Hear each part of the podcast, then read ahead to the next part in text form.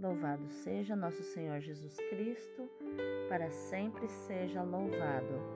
Hoje é segunda-feira, 11 de abril de 2022, primeiro dia da Semana Santa. Santo Estanislau, rogai por nós. A primeira leitura de hoje é Isaías 42, do 1 ao 7. Eis o meu servo, eu o recebo Eis o meu eleito, nele se compraz minha alma. Pus meu espírito sobre ele, ele promoverá o julgamento das nações. Ele não clama nem levanta a voz, nem se faz ouvir pelas ruas. Não quebra uma cana rachada, nem apaga um pavio que ainda fumega, mas proverá o julgamento para obter a verdade. Não esmorecerá, nem se deixará abater, enquanto não estabelecer a justiça na terra. Os países distantes esperam seus ensinamentos. Isto diz o Senhor Deus, que criou o céu e o estendeu, firmou a terra e tudo que dela germina, que dá a respiração aos seus habitantes e o sopro da vida ao que nela se move eu, o Senhor, te chamei para a justiça e te tomei pela mão. Eu te formei e te constituí como o centro de aliança do povo, luz das nações, para abrires os olhos dos cegos, tirar os cativos da prisão, livrar do cárcere os que vivem nas trevas. Palavra do Senhor, graças a Deus. O salmo de hoje é o 26. O Senhor é minha luz e salvação. O Senhor é minha luz e salvação. De quem eu terei medo? O Senhor é a proteção da minha vida. Perante quem eu temerei? Quando avançam os malvados contra mim, querendo devorar-me, são eles, inimigos e opressores, que tropeçam e sucumbem. Se contra mim um exército se armar, não temerá meu coração. Se contra mim uma batalha estourar, mesmo assim confiarei. Sei que a bondade do Senhor eu hei de ver na terra dos viventes. Espera no Senhor e tem coragem. Espera no Senhor. O Senhor é minha luz e salvação. O evangelho de hoje é João, capítulo 12, versículos do 1 ao 11. Seis dias antes da Páscoa, Jesus foi a Betânia, onde morava Lázaro, que ele havia ressuscitado dos mortos. Ali ofereceram a Jesus um jantar. Marta servia e Lázaro era um dos que estavam à mesa com ele. Maria tomando quase meio litro de perfume de nardo puro e muito caro, ungiu os pés de Jesus e enxugou-os com seus cabelos. A casa inteira ficou cheia de perfume do bálsamo. Então falou Judas Iscariotes, um dos seus discípulos, aquele que o havia de entregar. Por que não se vendeu este perfume por trezentas moedas de prata? Para dá-las aos pobres? Judas falou assim não porque se preocupasse com os pobres, mas porque era ladrão. Ele tomava conta da bolsa comum e roubava o que se depositava nela. Jesus, porém, disse: Deixa, ela fez isto em vista do dia da minha sepultura. Pobres sempre os tereis convosco Quanto a mim, nem sempre me tereis. Muitos judeus, tendo sabido que Jesus estava em Betânia, foram para lá, não só por causa de Jesus, mas também para verem Lázaro, que Jesus ressuscitara dos mortos. Então, os sumos sacerdotes decidiram matar também Lázaro, porque, por causa dele, muitos deixavam os judeus e acreditavam em Jesus. Palavra da salvação, glória a vós, Senhor.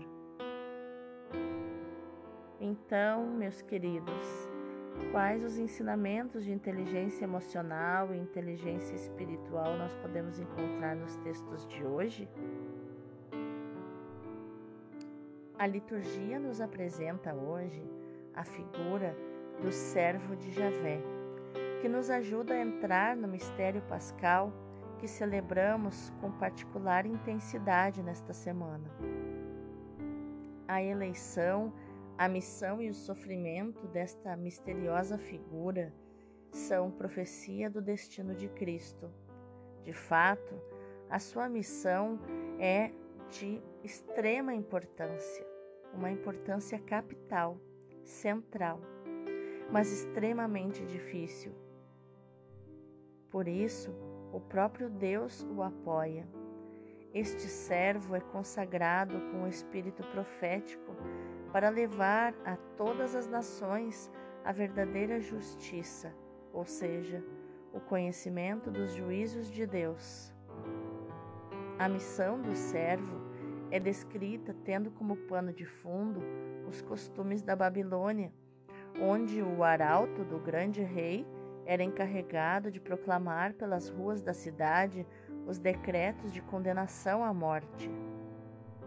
Se ao terminar a volta ninguém se erguesse para defender o condenado, o arauto quebrava a cana e apagava a lâmpada que levava, para indicar que a condenação se tornara irrevogável. Mas o servo do único verdadeiro rei, que é Deus, não quebra a cana, nem apaga a lâmpada. Sendo portador do juízo de Deus, não vai para condenar, mas para salvar. Com a força da mansidão e com a firmeza da verdade, cumpre a sua missão, levando às mais remotas paragens a lei que todos esperam, como nos diz o versículo 4. Nossa, que coisa mais linda, né? Quando a gente entende o sentido de não quebrar a cana, de não apagar o pavio que ainda fumega, que ainda sai aquela fumaça. A figura do servo realiza-se em Cristo, simultaneamente servo sofredor e libertador da humanidade, escolhido para realizar a salvação iluminar os povos e estabelecer a nova e eterna aliança selada com seu sangue. Já o Evangelho nos conta que o cuidado de João em referir a cronologia dos acontecimentos com precaução permite-nos reviver pontualmente a graça dos últimos eventos que prepararam a Páscoa de Jesus. O jantar de Jesus em Betânia é prelúdio da última ceia. A refeição tomada em grupo era um gesto sagrado porque indicava a comunhão de sentimentos e de vida. E era um ensejo também para dar graças a Deus por todos os seus dons, começando pela vida no episódio que o evangelho de hoje se refere, esse aspecto era realçado pela presença de Lázaro, ressuscitado dos mortos. Mas na cena descrita por João, tem um particular realce Maria Madalena, com o seu gesto de amor adorador, sem cálculos nem medidas. Essa mulher derrama sobre os pés de Jesus um perfume caríssimo que podia custar o salário recebido por um trabalhador manual durante dez meses. É quase um ano de salário. E João também reforça: a casa encheu-se com a fragrância do perfume. Nos conta o versículo 3. Maria é a imagem da igreja esposa unida ao sacrifício de Cristo esposo, que contrasta com a esquálida figura de Judas. O amor dilatou o coração de Maria, irmã de Lázaro, enquanto a mesquinhez fechou irremediavelmente o coração de Judas Iscariotes. Agora eu te convido a meditar mais profundamente na nossa Lexio Divina de hoje, onde eu quero te convidar a contemplar Maria Madalena, que traz aos pés de Jesus o perfume simbólico do seu amor e da sua reparação. Há uma beleza inenarrável nesta cena. Nos detenhamos um pouco imaginando Maria Madalena lavando os pés de Jesus com perfume. Ela tão cheia de afeto e de amizade, numa página carregada de presságios e interrogações.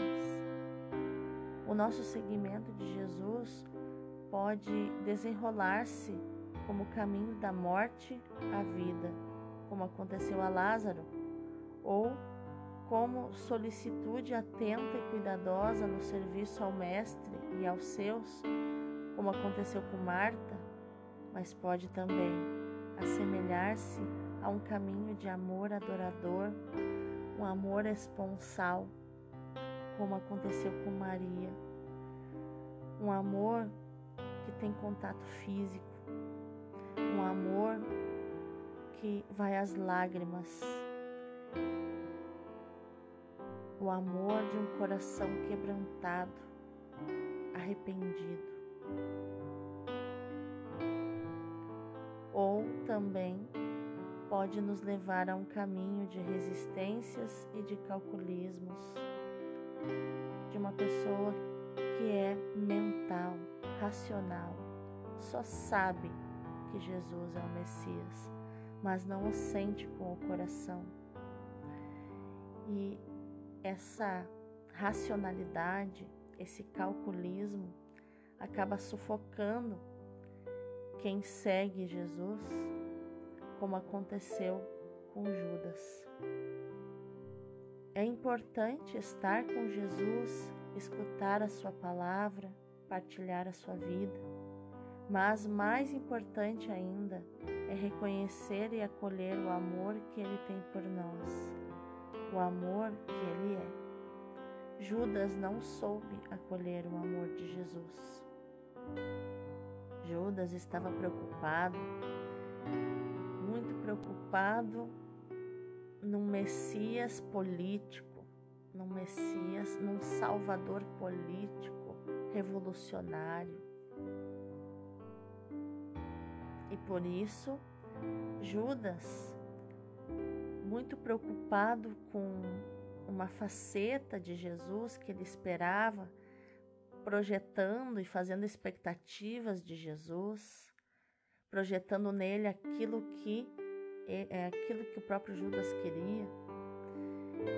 E aí ele condena o desperdício de Maria e faz cálculos com pretexto de ajudar os pobres, mas na verdade ele não estava nem aí para os pobres. Ele queria era que fosse vendido o perfume e que essa fortuna fosse para a bolsa comum que Judas cuidava, para que ele pudesse também roubar e viver confortavelmente, roubando o dinheiro que era da evangelização, que era dos missionários, junto com Jesus, os apóstolos. Era o dinheiro para a missão. Maria Madalena, pelo contrário, fez desse amor a sua vida. O pobre por excelência é Jesus, que nos dá tudo quanto possui, tudo quanto é. Por isso, só Ele deve ser o centro da nossa vida, sem qualquer espécie de cálculos. O Mestre nos dá tudo.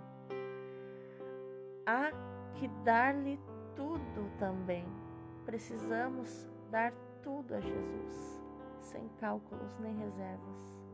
A nossa entrega total a Cristo acaba por beneficiar toda a igreja. A casa encheu-se com a fragrância do perfume nos diz o versículo 3, que também a igreja se encha do perfume de Cristo derramado por mim e por ti. Maria estava longe de se aperceber da profundidade do seu gesto, mas Jesus encarregou-se de revelar a ela. Era já uma homenagem pelo sacrifício que estava para realizar. Deixa que ela o tenha guardado para o dia da minha sepultura, ele diz no versículo 7. Jesus está para dar a sua vida, para derramar o seu sangue. Isto é o meu corpo, que será entregue por vós. Este é o meu sangue derramado por vós, nos diz Mateus 26, 26 que são as palavras de Jesus que todo sacerdote, todo presbítero, todo padre pronuncia na hora da missa, no momento da transubstanciação, quando Jesus se transforma em pão, a Eucaristia. Não é a Eucaristia que se transforma em Jesus, porque ela não tem poder para isso. É Jesus que se transforma no pão. E ali, naquele momento em que Maria Madalena vai lavando com perfume os pés de Jesus, se cumpre uma justiça. Porque era justo que Maria honrasse esse corpo oferecido a nós em sacrifício, derramando sobre ele o perfume precioso, um perfume caríssimo, da melhor qualidade como diz outros evangelhos, de nardo puro. Que nós possamos nesta Semana Santa participarmos desta homenagem de Maria Madalena. Vivamos esta semana em grande espírito de gratidão, de recolhimento, na emoção de sermos amados e amados até a morte. Sejamos generosos com o Senhor que deu tudo e se deu todo por nós. Correspondamos ao seu amor. Deixemos-nos amar. Tornemo-nos cada vez mais profetas desse amor. Vamos orar?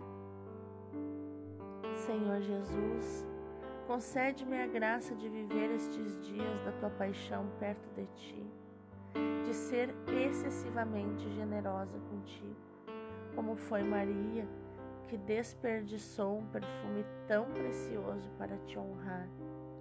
Que jamais eu ceda à tentação de pensar que aquilo que faço por ti podia ser útil para outros fins mais ou menos piedosos. Dá-me a graça de compreender quanto é possível neste mundo o teu amor por mim. Então, compreenderei, Senhor, também que tudo quanto faço por ti é pouco, ainda que pareça muito. Como Maria Madalena e como teu servo, do teu sagrado coração, Padre Deon, quero procurar-te assídua e fielmente, colocando-me na tua presença no começo de cada ação, vivendo junto de ti e para ti. Dá-me, Senhor, esta assiduidade que será alegria para o teu coração, que será minha santificação. Amém. Agora eu te convido a contemplar essa palavra, a contemplar este cenário que se apresenta hoje diante de nós, diante de mim e diante de ti.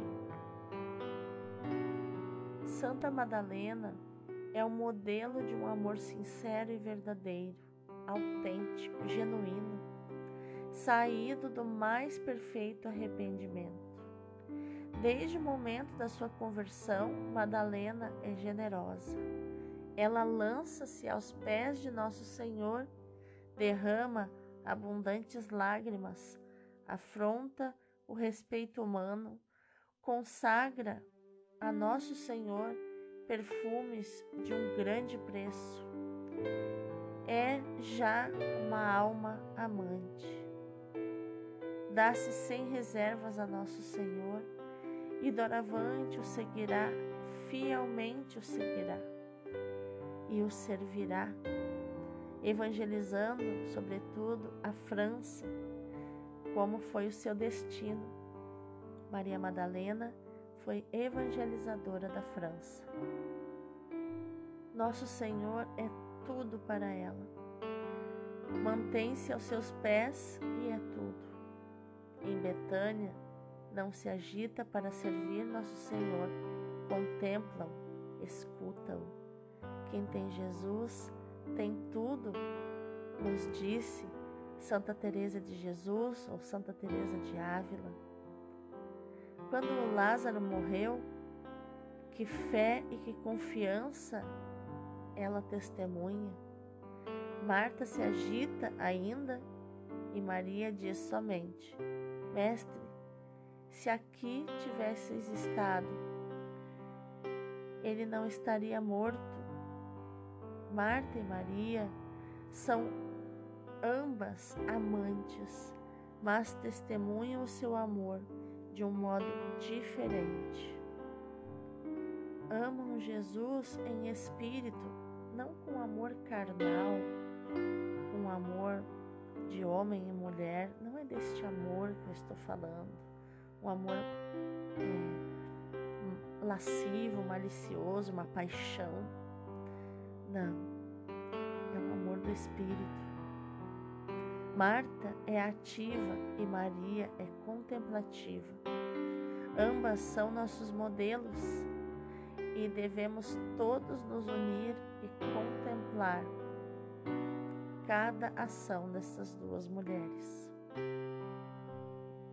Da mesma forma que a tua ação, meu irmão, minha irmã, no dia de hoje, seja meditar, proclamar e viver esta palavra de São Paulo aos Gálatas, capítulo 5, versículo 6, que diz: A fé opera por meio da caridade. A fé opera pelo, por meio do amor. É isso, viver esta fé que opera pelo amor. Deus abençoe o teu dia.